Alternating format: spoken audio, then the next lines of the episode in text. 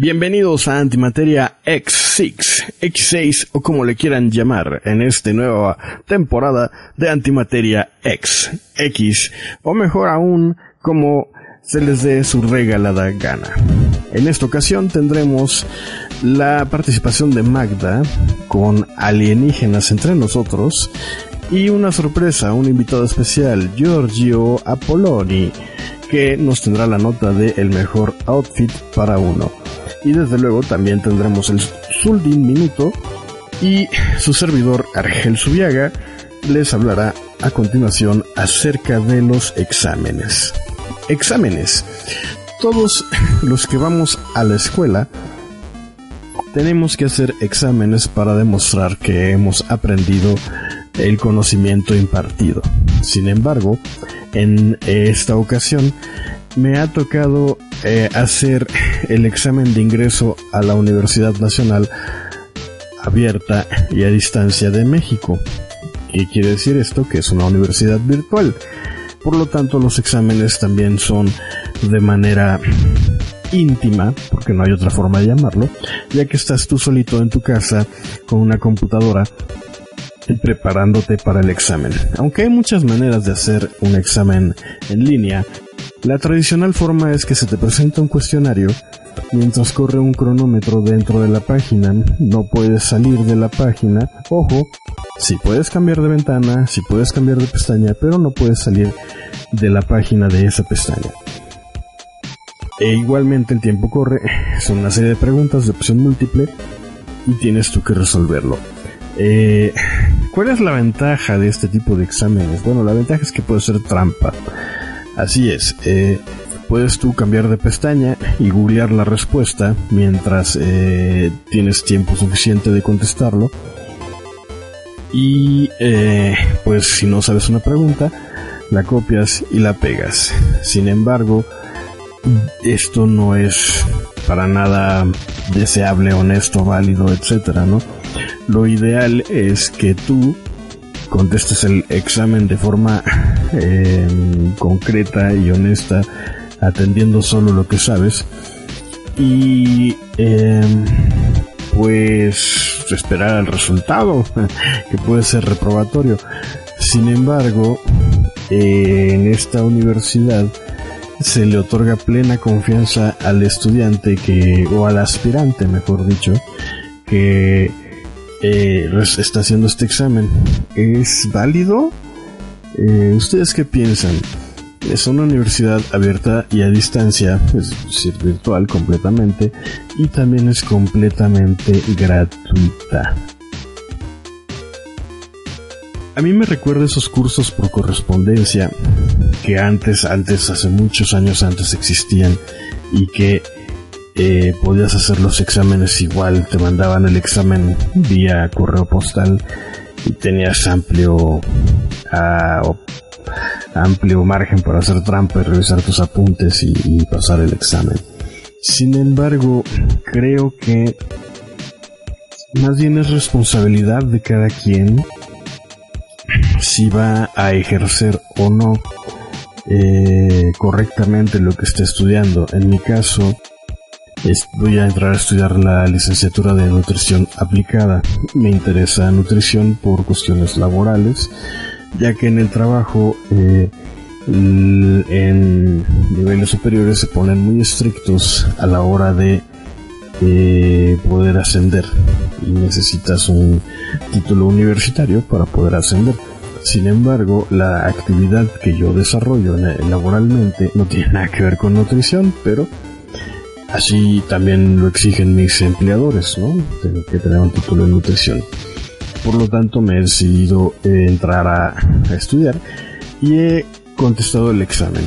Y oh, sorpresa, eh, al ver que se podía hacer trampa, es muy tentador hacer trampa, pero yo dije, no, no voy a hacer trampa, voy a contestar todo el examen correctamente sin eh, modificarlo y está súper fácil.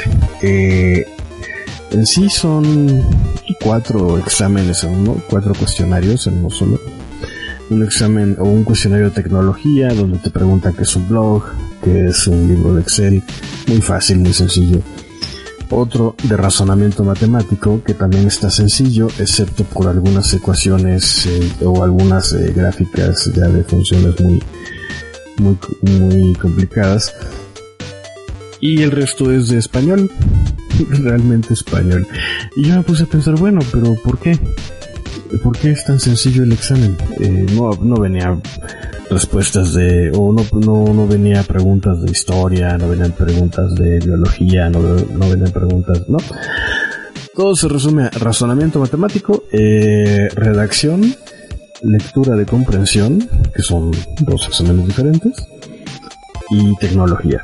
Y ya que te pones a pensar, dices, bueno, pues tienen razón, finalmente te van a impartir el conocimiento propio del área que tú estés aspirando y no tienen por qué preguntártelo antes, ¿no? Pero porque es una universidad abierta, no es una universidad escolarizada.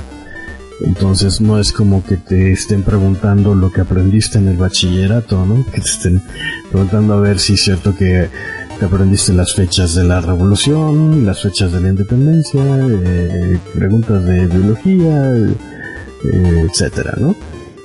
Simplemente eh, lectura y redacción, que yo creo que es esencial para cualquier tipo de estudio y para cualquier persona. Si no puedes tú redactar correctamente lo que te piden a distancia, pues estás en el hoyo, ¿no? Igualmente la el razonamiento matemático, pues es, es como si no sabes sumar, pues también estás en el hoyo, ¿no? Y en cuanto al, cuestionario de tecnología, pues es más que básico y esencial saber si vas a estar tú estudiando en la computadora, saber qué es un blog, saber cuál es la diferencia entre un sitio web y una página web, saber cuál es la diferencia entre un foro y un eh, chat, etcétera, ¿no? Tienen muchas ventajas y desventajas este tipo de sistemas. Eh, lo realmente preocupante es que si tú em, continúas y finalizas la carrera, te van a dar un título y una cédula profesional. Y esto desde luego es muy riesgoso porque estaríamos eh, otorgándoles un papel para trabajar a personas mediocres que no hicieron bien su trabajo, no hicieron bien su tarea y, resultan ser eh, pues malos. Dije, pues esto sí es grave, ¿no?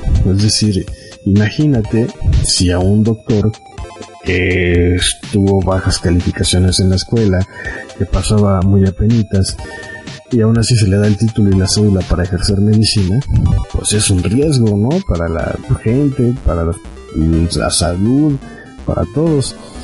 Pero también eh, hay muchas otras carreras en las que el único riesgo es a ti mismo. Por ejemplo, eh, un ingeniero en desarrollo de software. Si fue un ingeniero en desarrollo de software, ¿cuál es el riesgo de que haya sacado bajas calificaciones, que apenas sí haya aprobado y aún así se le dé un título? Pues ninguno, porque el empleador simplemente si no le cumple con el trabajo lo despide y ya, se acabó. ¿Cuál es el riesgo ahí? Pues tal vez que el empleador tenga una mala experiencia con, con el empleado, ¿no? Eh, eh, ¿Qué tan justificable es esto? No lo sé. O sea, no sé si como país deberíamos de estar premiando la mediocridad con un título y cédula profesional eh, que puedes obtener fácilmente porque la universidad abierta de distancia es fácil de hacer trampa y fácil de estudiar.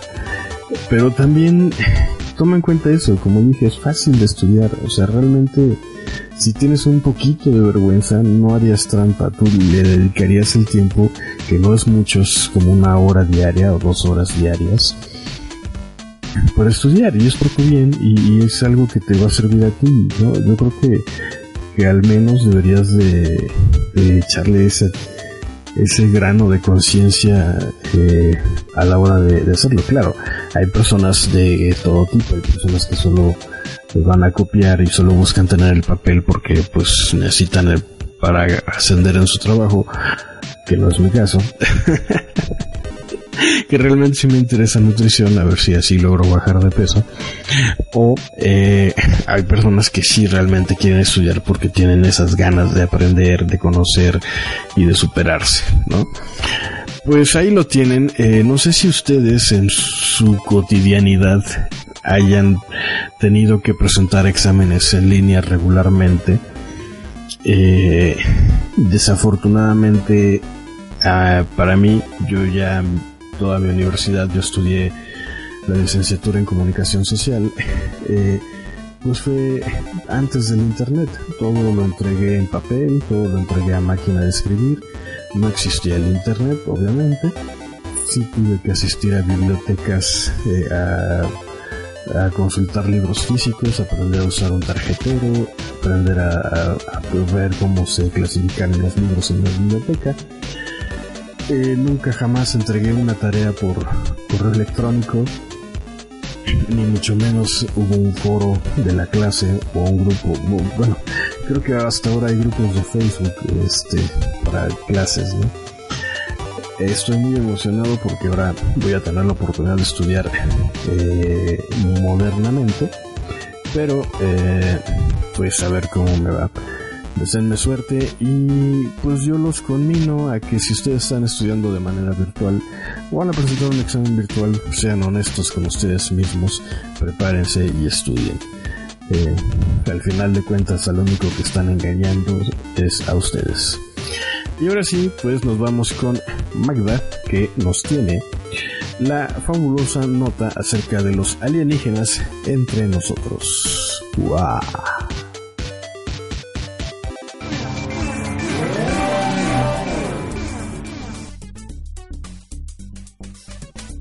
¿Por qué a la gente le encantan las historias sobre alienígenas y extraterrestres? ¿Por qué existe un grado de aceptación tan ávido y deseoso de que exista vida más allá? Aún sin evidencia científica hacia la posibilidad de la existencia de una civilización en el espacio que en cualquier momento estaría dispuesta a invadirnos o atacarnos, a las personas cada vez que se les presenta la posibilidad de, una historia de este tipo, pareciera que la aceptan o eso creemos.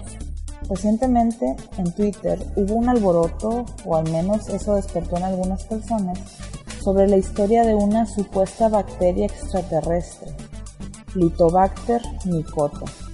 Ustedes pueden encontrar esta historia en arroba Ramírez Mascarra que es el autor de, este hilo, ¿verdad? Este, si quieren leerlo.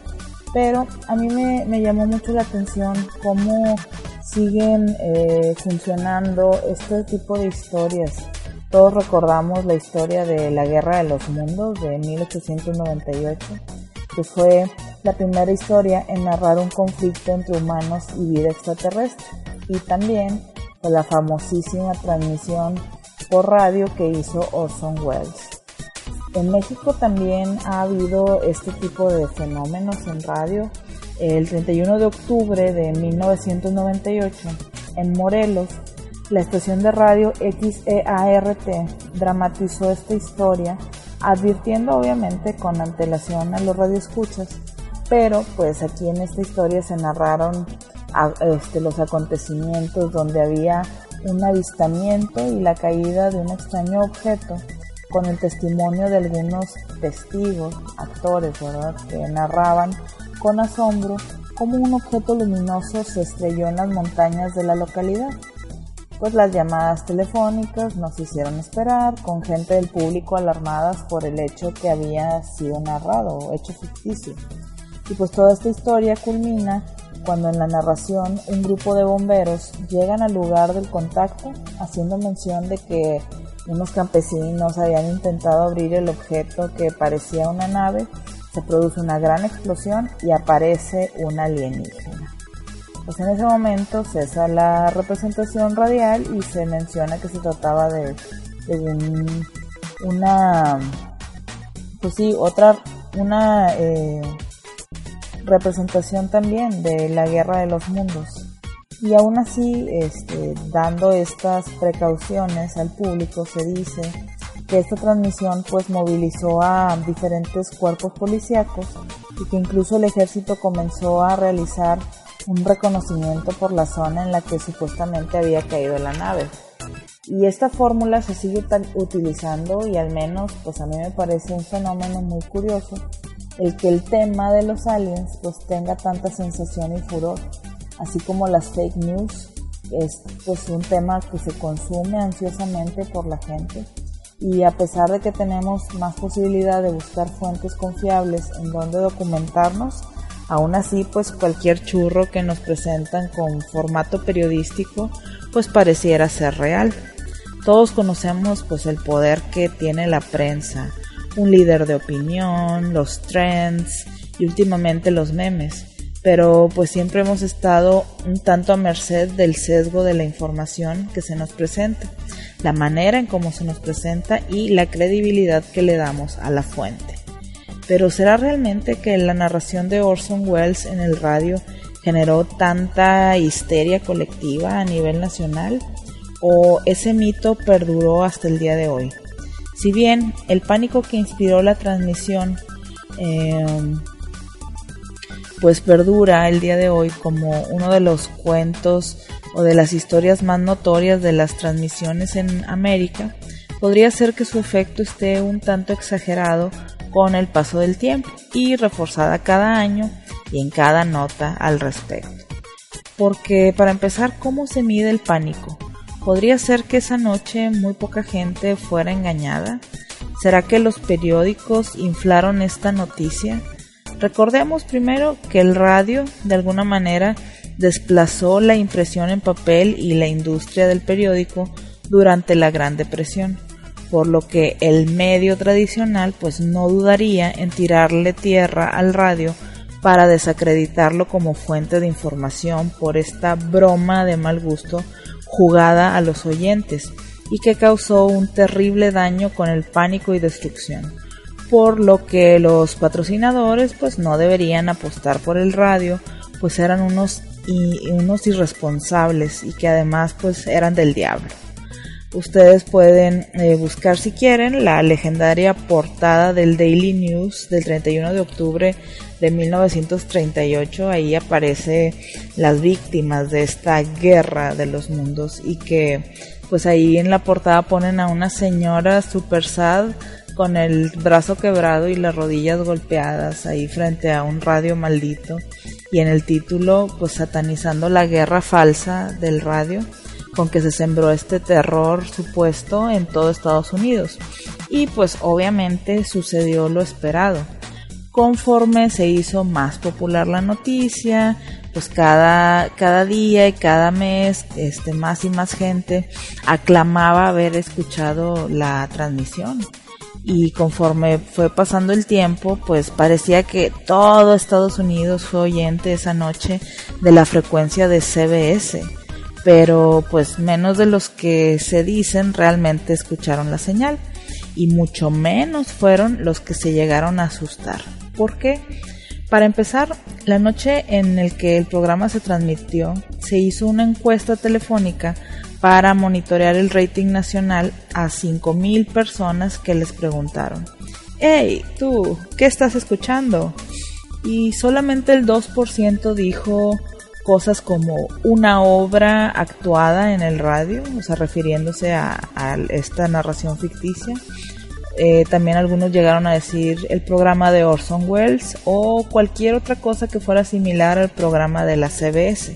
Es decir, que el 98% de los encuestados dijo que estaba escuchando algo más o simplemente estaba escuchando nada ese 31 de octubre, ese 30 de octubre de 1938. Y pues no sorprende que hubiera tan poquito rating, ya que eh, pues este programa de Wells estuvo emitiéndose al mismo tiempo que el programa nacional más popular del momento, el show de comedia y variedades del ventriloquista Edgar Bergen llamado Chase and Sanborn Hour por lo que los 10 millones de estadounidenses que sí estaban escuchando el radio esa noche, pues realmente de ellos muy poquitos habrían estado escuchando a Wells y este a decir de Frank Stanton de la CBS, pareciera también que la mayoría de la gente lo tomó a broma, pero la leyenda del pánico creció exponencialmente con los años, eh, solidificándose en la mente colectiva. ¿Por qué?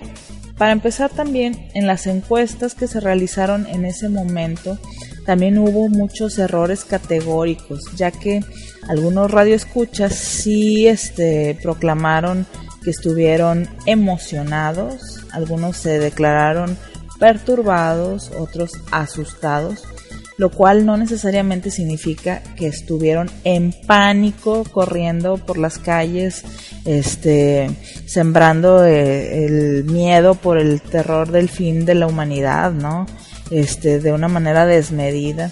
Y pues en la mayoría de las víctimas eh, podrían catalogarse como víctimas anónimas, es decir, este, estos sujetos que habían sido supuestamente afectados por la transmisión pues eran personas sin nombre ni historia comprobable en ningún medio, o sea, ningún periódico reportó directamente un suicidio este, conectado a la transmisión y tampoco en ningún hospital pues nadie reportó que la atención a alguna persona debida al pánico por la transmisión se hubiera dado en todo Nueva York. Incluso este, se hizo una investigación a seis semanas después del incidente dramático y pues en los registros de hospital no había ese motivo de consulta.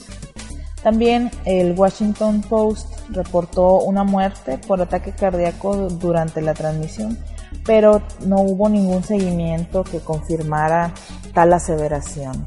Y se supo de otro caso aislado donde un radio escucha demandó a la CBS por 50 mil dólares, alegando que le habían provocado un shock nervioso, pero pues obviamente su demanda no procedió.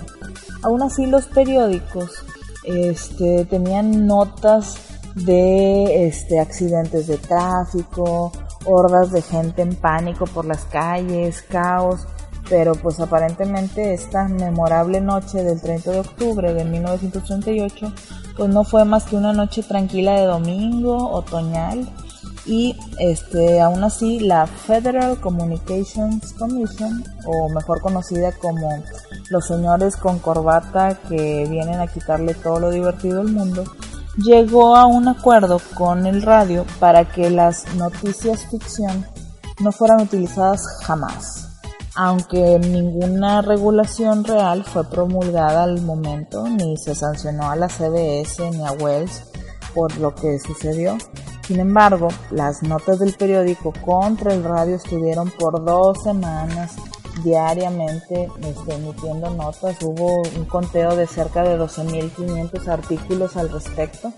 Obviamente pues eran puras notas dramáticas y sensacionalistas, efímeras. Hoy a casi 90 años de este evento, pues aún se celebra esa noche y todo este todo ese misterio y el tema alien pues sigue teniendo efectos de furor y de enganche en la gente. Eh, en mi opinión, pues hay muchos símiles que se pueden identificar en ese miedo de origen a los ovnis o a los aliens. Van desde el miedo a ser controlados, miedo a perder la privacidad de nuestras mentes, por el ataque de fuerzas misteriosas y atemorizantes que a través pues, del poder de telequinesis logren dominarnos. El miedo a ser autómatas por la integración de un chip, terror eh, por no tener dónde escondernos, ni en nuestra mente ni en nuestra casa, pues el invasor nos tiene rodeados. Básicamente nuestra casa o planeta pues ya estaría infestada por ellos o rodeada por ellos y no hay cómo esconderse en todo el universo, pues ellos ya están camuflados entre nosotros. todas estas historias de ciencia ficción pues claramente reactivan nuestros eh, instintos paranoides y de protección y pues es natural esperar que exista miedo al respecto. ¿Ustedes se acuerdan de la película Mars Attacks? Esta comedia de sci-fi de 1996 en la que al inicio aparece el, alienígena, ¿no? Diciendo, hey, venimos en paz.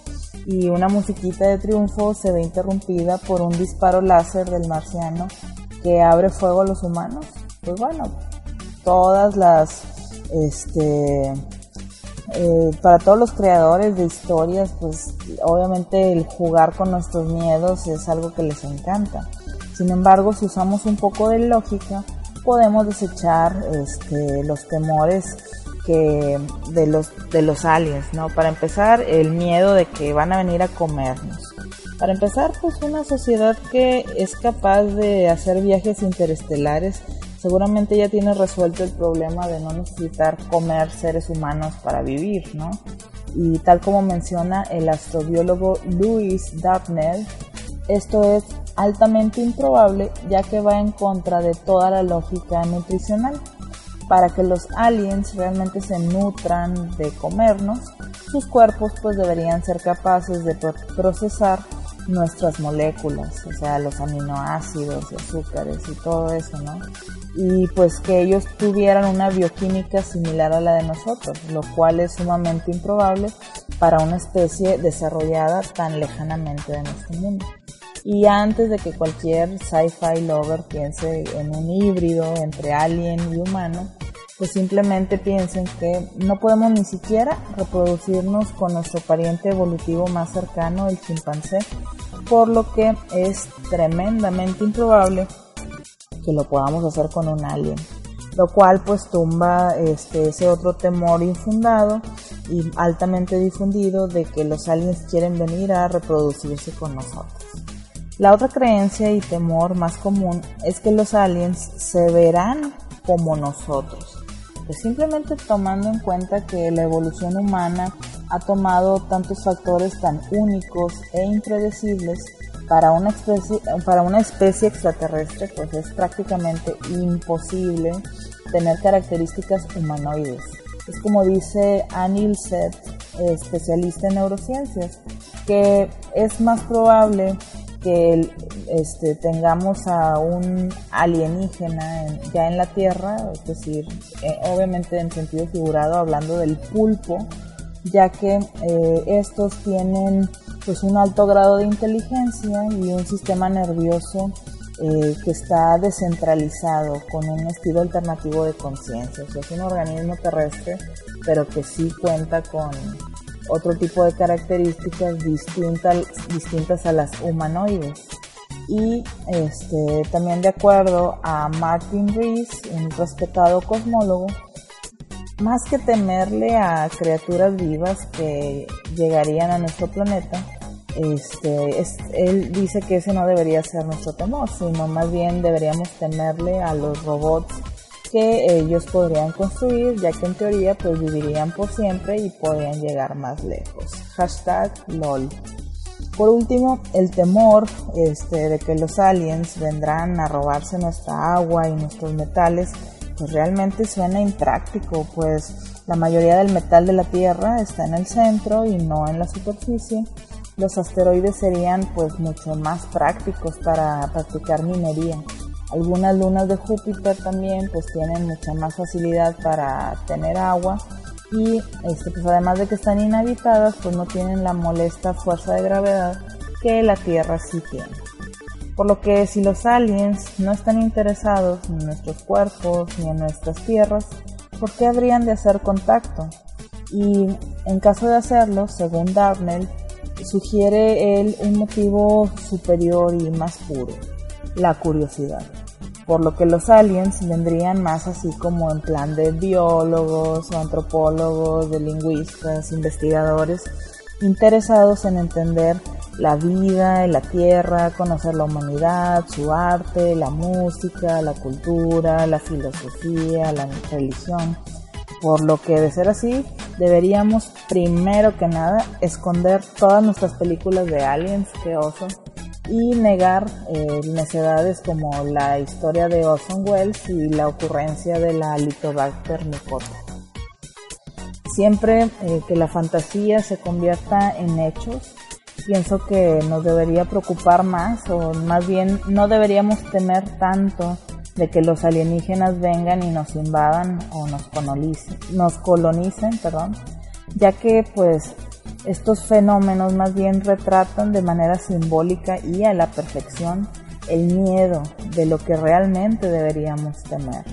Temerle a un tweet, a una revista de alto impacto que declara ganador a un político desde antes que sean las elecciones, las tendencias de las redes sociales y el poder de los medios que de alguna forma a través de la viralidad son los invasores de nuestras creencias. Y bueno, Argel, Alonsiño, regreso con ustedes. Pues muchas gracias Magda. Y ahora nos vamos con Alonso, alias Giorgio Apoloni, con el mejor outfit para uno.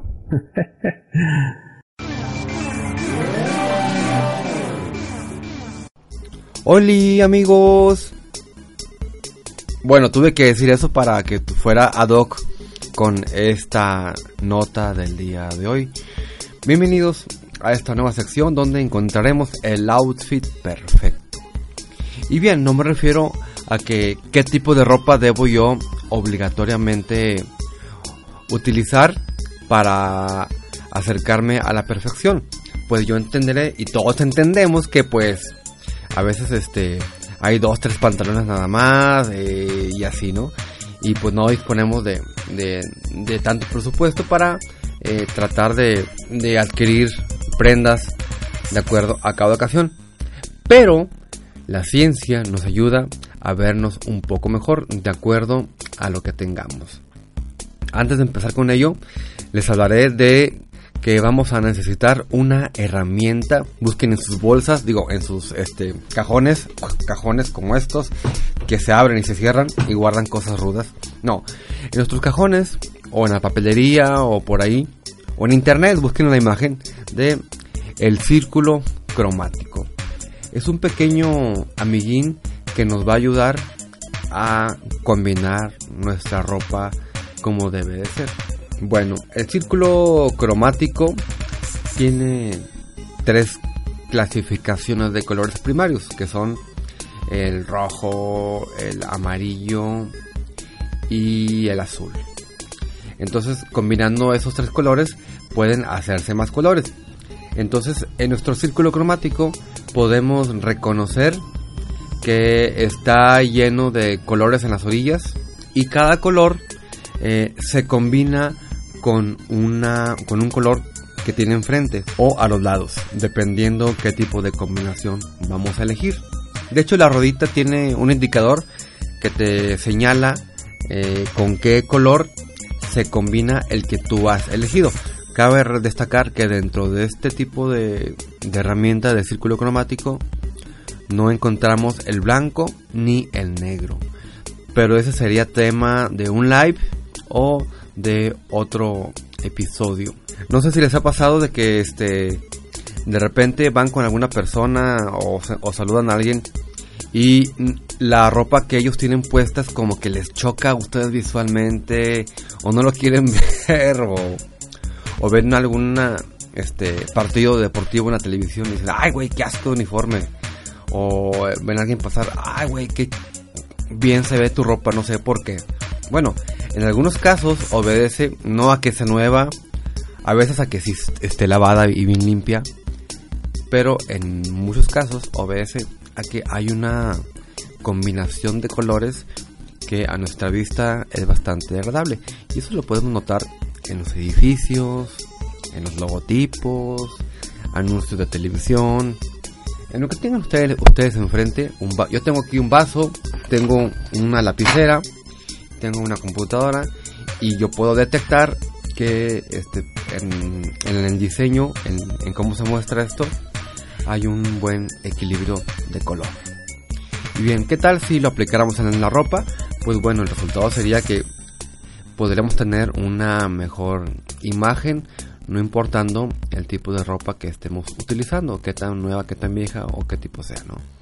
Y bueno, yo dentro de estas combinaciones eh, les quiero hablar de algunas que ustedes pueden tomar como, como un molde, como un patrón, para que puedan combinar de acuerdo a lo que hay.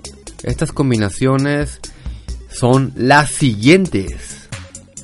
Espero tengan ahí a la mano el, círculo que les comenté para que lo vayan viendo. El primero son las combinaciones monocromáticas. En estas combinaciones lo que se hace es asociar ropa eh, que sea en un mismo tono de color.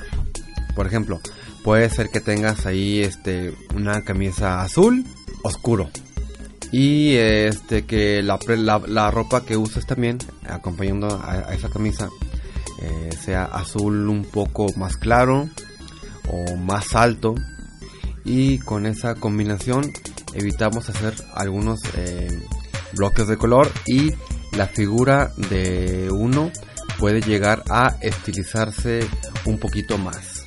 Aunque sinceramente no creo que todas las personas eh, les alcance para usar como que ese tipo de combinación de escoge una corbata de tal tipo, una camisa de tal tipo y un saco de tal tipo, ¿no? Pero a lo mejor sí, en, un tipo de vestimenta más sencilla, que uses un pantalón de mezclilla así todo deslavado, que era azul y, que ahora es celeste, bueno, ahora uso, ese pantalón celeste con una camisa de un tono azul más fuerte y eh, sí puede combinar bastante, bastante bien. Pasamos ahora a otro tipo de combinación que son las combinaciones complementarias. Yo creo que esta es de las mejores que, podemos encontrar. Eh, las complementarias son las combinaciones de colores donde eliges un color y eliges el opuesto de acuerdo al círculo cromático. Maldita ambulancia, ¿qué pasa por aquí? Eh, me perdí. Por ejemplo, si eliges un color amarillo, el opuesto va a ser un color este, más cálido, un color mm, como violeta, morado. De hecho, hay, escuelas que tienen esa combinación. Yo cuando batallo para elegir, siempre busco como que logos de equipos o logos de escuelas y cómo combinan sus colores. Entonces la combinación de, estos eh, visualmente sí llega a ser agradable y no te, te provoca esa, esa molestia que a veces puede llegar a suceder. Como más ejemplo de este tipo de combinaciones, yo que tengo aquí a la mano mi círculo cromático, este está, por ejemplo, el elijo yo el naranja, bueno, el opuesto es el azul. Y ahora que lo digo, sí he visto mucho ese tipo de combinación, sobre todo este en publicidad y cosas así de diseño gráfico. Este tipo de combinación puede ser muy efectiva cuando tienes una pinche camisa de esas que este, que llaman mucho la atención, que le llamaré, le llamaré yo un color arriesgado. Por ejemplo, cuando te dicen, oye, traes una camiseta que, que me dice, mírame a fuerza o que llama mucho la atención, bueno, este, para que disminuyas un poco esa, ese impacto visual que estás provocando o ese daño visual, eh, pues sí, trata de utilizar un color complementario. Y pasando a otra de nuestras combinaciones eh, importantes o estrellas, existe una tercera, yo digo que es tercera, que es la combinación análoga. La combinación análoga es la que te combina colores vecinos. Si tú ves en el círculo cromático, pues vamos a verlo, elegimos el rojo, ¿verdad? Al lado hay tonos de rojo, pero no vamos a elegir un tono de rojo, sino el color que le sigue. Si yo elijo acá el rojo, el siguiente es un naranja o un amarillo. Si me voy al lado contrario, el siguiente es un del rojo es un tono azul y este combinando este tipo de, colores también puedo encontrar algunos eh, algunos juegos bastante interesantes. Si elijo acá yo el verde, puedo encontrar el morado o puedo encontrar eh, un naranja. Realmente este tipo de combinación análoga es combinar tres colores este, en el ciclo cromático y el resultado es bastante simple y por lo que yo, yo he visto siempre queda bien. Son colores muy, muy llamativos, o sea, yo creo que hasta refleja bastante como que alegría este tipo de combinaciones. Y ahora revisando bien y aterrizando este tipo de combinaciones en los superhéroes, me voy dando cuenta que este tipo de combinación análoga la podemos encontrar, por ejemplo, en Iron Man. Si ven, Iron Man es, básicamente tiene su vestimenta, su armadura, en un color rojo y en su vecino, que es un color amarillo. Oh, qué fácil identificarlo de esta manera. Todavía tenemos otro tipo de combinación que es la combinación triádica. triádica. La combinación triádica es donde tú en el círculo cromático dibujas un triángulo equilátero y las puntas de ese triángulo, los colores que tocan, son eh, la combinación que se debe elegir. Esto se sugiere cuando este eh, pues tienes algo que tienes que llevar a fuerza, por ejemplo, tienes que ir a una clase y la clase te obligaban a llevar un pañuelo amarillo porque era parte del objetivo de, de, lo, de la sesión que iban a ver ese día. O porque eres parte de los Boy Scouts y tienes que usar un pañuelo rojo. O porque usas una gorra roja porque perteneces a un partido político. Bueno, entonces esta tríada de colores sirve eh, en estos casos. O cuando tú quieres este, forzosamente vestir de tres colores diferentes. ¿Saben quién utiliza triada de colores perfectamente equilibrada y que busqué ahorita yo aquí en, este, en un buscador de internet? El que ustedes, amigos millennial, conocen como el Joker o yo, generación X viejo y viejo y, mal pasado, conozco como el Guasón. El Guasón tiene una especie de saco color verde, digo, este, esto de ser sección de moda está afectándome. El guasón tiene un saco de color como morado, guantes morados, o en un tono casi igual. Y veo que lo combina con los tres colores, otros dos colores, que son el verde y el amarillo. El verde en una camisa, eh, en el pelo, y amarillo en un pañuelo y en, otro, en otra ropa que tiene por ahí puesta. Entonces creo que para ser criminal también hay que saber vestirse y este no parece una mala combinación, se ve muy bien de acuerdo a lo que voy viendo. Creo que nosotros podemos identificar poco a poco eh, los tipos de combinaciones, así que cuando vayan en el transporte urbano, en el auto, en el metro, caminando y vayan aburridos, vayan viendo las combinaciones de ropa que utilizan las personas. O cuando llegue la señora de oficina que te critica por usar ropa con tu estampado de, Superman, de Batman, dile, ah, tú ni siquiera sabes vestirte de acuerdo a la moda, de acuerdo a Giorgio. Y como una última de nuestras combinaciones estrellas en este podcast, está la combinación tetrada, o sea, de, de tetrapack o de cuatro. Es una combinación que puede ser bastante complicada sobre todo por lo arriesgada que es amiga, digo amigo podcaster. Estás arriesgándote a hacer el ridículo, pero también es una combinación que te puede sacar de, muchos apuros, apuros. Es como el, estilo anterior, el estilo triádico, pero aquí elige los colores dibujando un cuadrado en tu círculo cromático que espero tengas ahí en la mano. Esta opción es bastante eficaz cuando la prenda o la ropa que usas tiene estampados. O sea, estampados de cómic, de manga. O amiga, si es un vestido este, con flores. O con así cosas hipiosas. Bueno.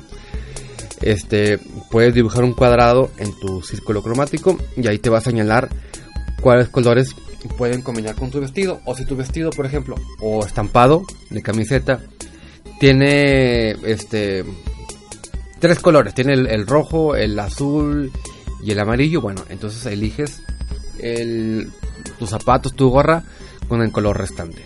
Así es que hemos llegado al final de esta pequeña nota. Espero que les funcione bien a la hora de poder hacer sus combinaciones de ropa. Y recuerden que no se requiere que sea ropa costosa o ropa nueva eh, o ropa eh, de algún tipo pero pues sí nos puede ayudar mucho la correcta combinación de colores. Hagan el ejercicio de ir por la calle y ver este, portadas de revistas, portadas de anuncios, eh, etcétera, etcétera.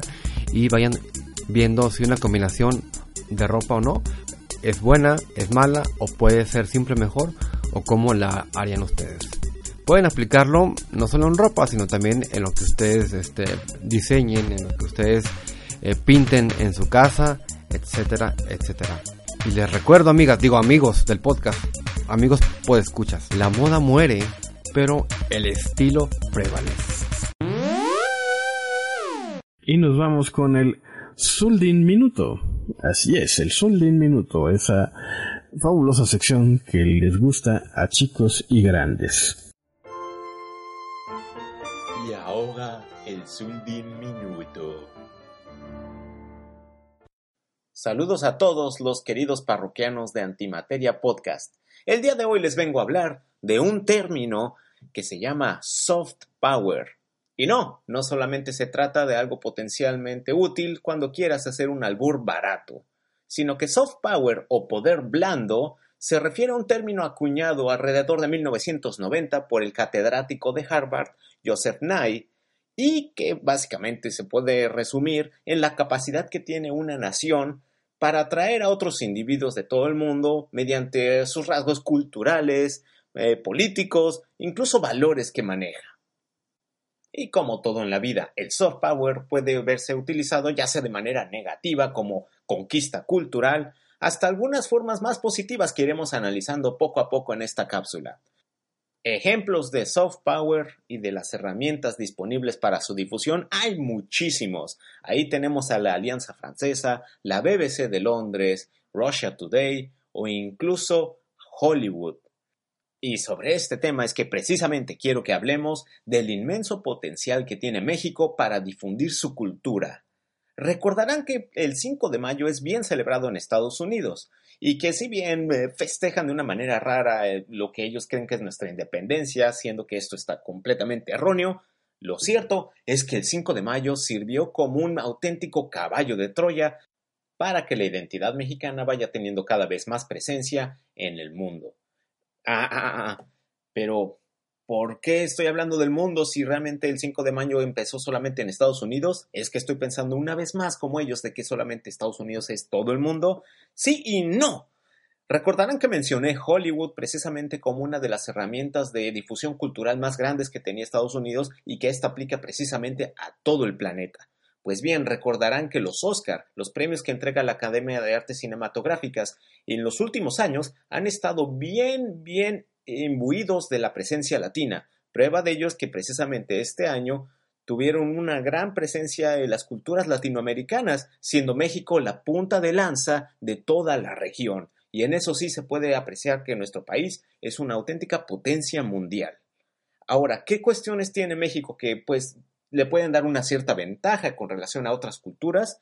Yo diría más que nada, y esto desde el punto de vista de mi de mi experiencia como emigrante mexicano viviendo en el extranjero, que es una cultura o que somos una cultura bastante inclusiva. Y aunque suene trillado, esa alegría que tenemos sí es bastante contagiosa, le llama la atención al público en general y es uno de los puntos más fuertes que tenemos en el mundo. Y ahora que ya hablamos un poco de lo que es el soft power, me gustaría dejarles esta pregunta para que reflexionemos. ¿Cuánto creen que pueda llegar a cambiar la tradición o las tradiciones mexicanas ahora que se abran un poco más al mundo. Ya lo vimos en el ejemplo anteriormente citado del 5 de mayo. Eso es todo por mi parte y espero que les haya agradado esta pequeña cápsula de lo que es el soft power y ya lo conozcan algo más. Se despide su amigo Zuldin, nos vemos en el próximo Zuldin Minuto.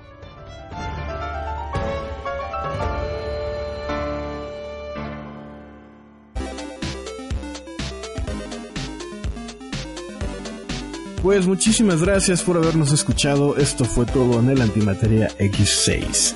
Nos vemos hasta la próxima. Este podcast está bajo una licencia Creative Commons.